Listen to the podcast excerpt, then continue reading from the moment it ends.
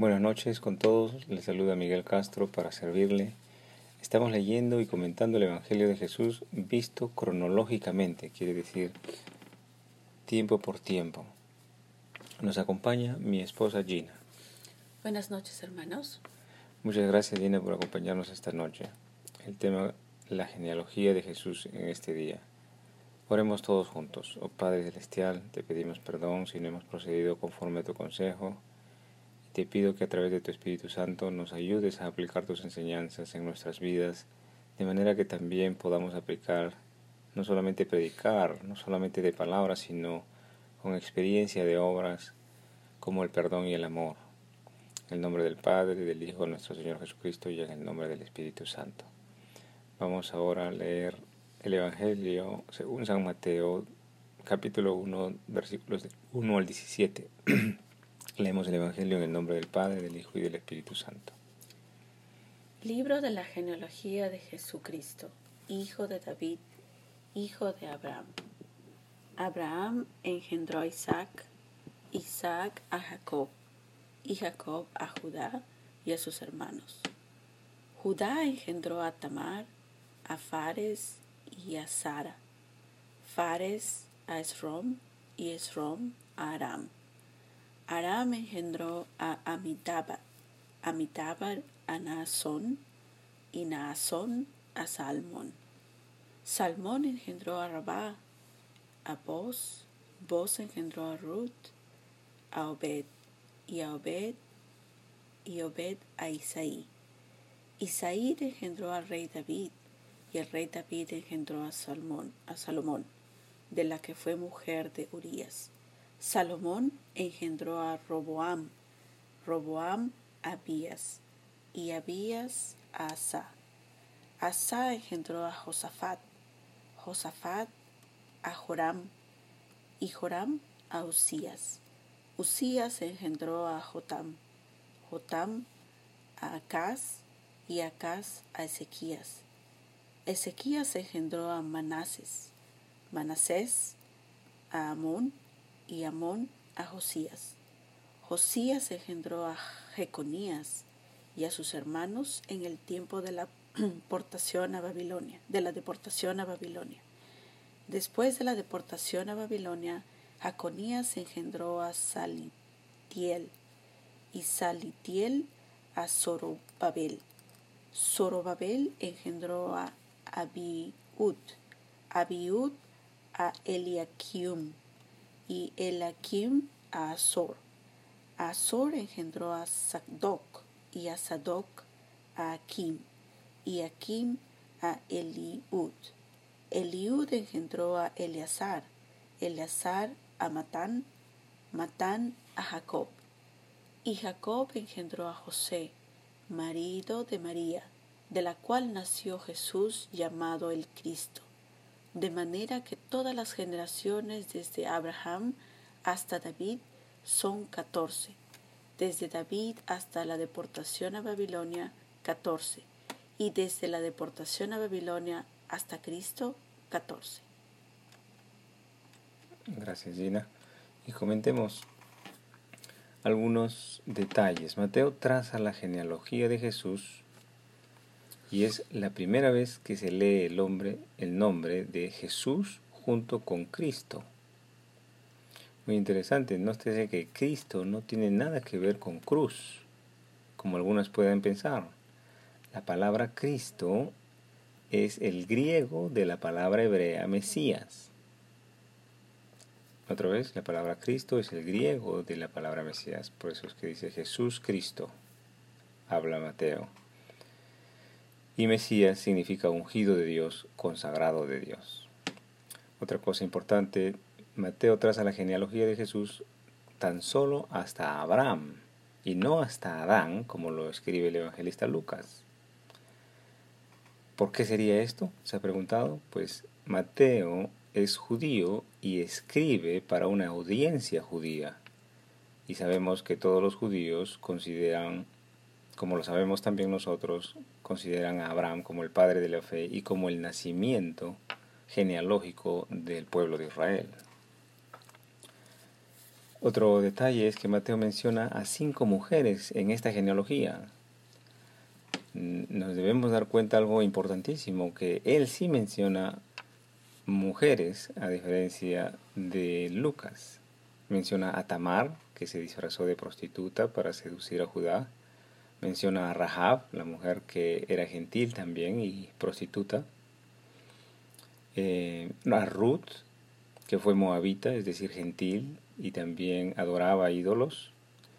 Eh, menciona a Betsabé, la mujer de Urías, que cometió adulterio con David. Y finalmente a María, de la cual nació Jesús. Importante comentar que en cada una de estas historias de estas mujeres se manifiesta una lección sobre la manera en la que obra la gracia de Dios. Interesante conocer de que en la genealogía de Jesús hubieron mujeres que se comportaron de cierta manera, pero que fueron traídas y que fueron dadas de gracia. Por eso es que están escritas y pasan a la historia de la humanidad, habiendo sido escritas en las sagradas escrituras. El hecho de que la línea genealógica de Jesús se, encuentre pecado, por ejemplo en David o en Betsabé, no desdice la santidad y la perfección de Jesús, el Hijo de Dios. Pero también encontramos en la Biblia la transformación de las personas en la línea genealógica de Jesús. En Ruth, por ejemplo, en el libro de Ruth, como deja atrás Ruth sus costumbres religiosas, siendo moabita, para adorar al único Dios verdadero Dios de Abraham, Dios de Isaac y Dios de Jacob. Nótese que la palabra engendró, en este, estos versos que hemos revisado, figura en todas, todas las instancias de los padres, donde el padre engendra de la madre. Dice, por ejemplo, Judá engendró de Tamar a Fares, ¿verdad? Tamar es la madre de Fares. Eh, pero se hace la correcta excepción es decir, no figura la palabra engendrar cuando se menciona a José, pues José no engendró de María, sino que en María se engendró, lo que, lo que en María se engendró fue del Espíritu Santo, tal como lo escribe, tal como lo menciona la Escritura. Aunque Jesús no fue consanguíneo de José, José tomó a Jesús como su hijo y por lo tanto la genealogía establece claramente el derecho de Jesús al trono de David como legítimo heredero de José. Leamos ahora la genealogía y comentemos la genealogía que data del evangelista Lucas. Eh, Lucas 3 del 23 al 38. Jesús mismo, al comenzar su ministerio, era como de 30, de 30 años, hijo según se creía de José, hijo de Eli, hijo de Matat, hijo de Leví hijo de Melquí, hijo de Haná, hijo de José, hijo de Matatías, hijo de Amos, hijo de Nahum, hijo de Esli, hijo de Nagai, hijo de Mat, hijo de Matatías, hijo de Semei, hijo de José, hijo de Judá, hijo de Joana, hijo de Reza, hijo de Zorobabel, hijo de Salatiel, hijo de Neri, hijo de Melquí, hijo de Adí, hijo de Cosam, hijo de Elmodam, hijo de Er, hijo de Josué, hijo de Eliser, hijo de Jorim, hijo de Matat, hijo de Leví, hijo de Simeón, hijo de Judá, hijo de José, hijo de Jonán, hijo de Elikim, hijo de Melea, hijo de Mainán, hijo de Matatá, hijo de Natán, hijo de David, hijo de Isaí, hijo de Obed, hijo de Boz, hijo de Salmón, hijo de Naasón, hijo de Aminabad, Amidadad, hijo de Aram, hijo de Srom, hijo de Fares, hijo de Judá, hijo de Jacob, hijo de Isaac, hijo de Abraham, hijo de Taré, hijo de Nacor, hijo de Seruj, hijo de Ragau, hijo de Peleg, hijo de Eber, hijo de Sala, hijo de Cainán, hijo de Arfarax, hijo de Sem, hijo de Noé, hijo de Lamec, hijo de Matusalén, hijo de Enoch, hijo de Jared, hijo de Mahalalel, hijo de Cainán, hijo de Enos, hijo de Set, hijo de Adán, hijo de Dios. Gloria a Dios por su palabra. Comentemos, nótese que Lucas traza la genealogía de Jesús del presente hacia el pasado, hasta llegar hasta Adán, mientras que Mateo describe su descendencia desde Abraham hasta José. Es importante reflexionar y meditar, como lo habíamos hecho durante la charla pasada, que Lucas, siendo un médico de profesión, no tiene ninguna contaminación, por ejemplo, de la teoría de la evolución. El evangelista cree, tal como este su servidor y así como muchos hombres de ciencia, que el origen de la vida proviene de una inteligencia superior a la del hombre y no de una mutación aleatoria a partir de una sopa orgánica, como sostiene esta teoría. Si usted se encontrara un celular en la calle, no diría que evolucionó en millones de años por efectos del azar, ¿verdad? Si usted encontrara los planos de diseño de su organismo dentro de la molécula del ADN, tampoco diría que fue diseñado por efectos del azar. Los procesos que se realizan dentro de una célula, la tecnología de la cual no tenemos completo conocimiento, es mayor a la que pueda haber en cualquier inteligencia artificial hasta este momento.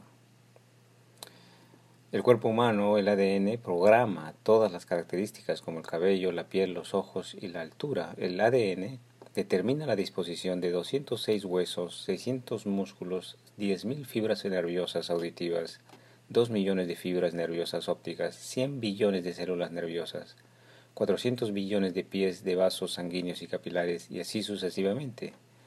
La capacidad del ADN para almacenar información supera ampliamente la tecnología moderna. La información necesaria para especificar el diseño de todas las especies de organismos sobre la Tierra que hayan vivido se podría mantener en una cucharadita y aún habría espacio para guardar toda la información en cada libro escrito sobre la Tierra.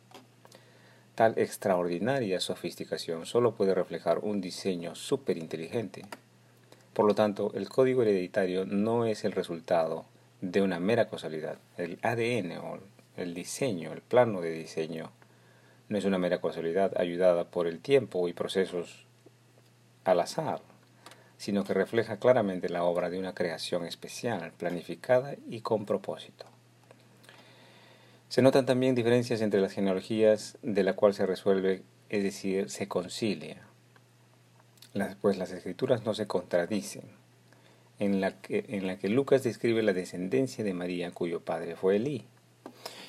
Mateo traza una genealogía, pero se, se, ven que los nombres no son los nombres que menciona Mateo, no son los nombres que menciona Lucas.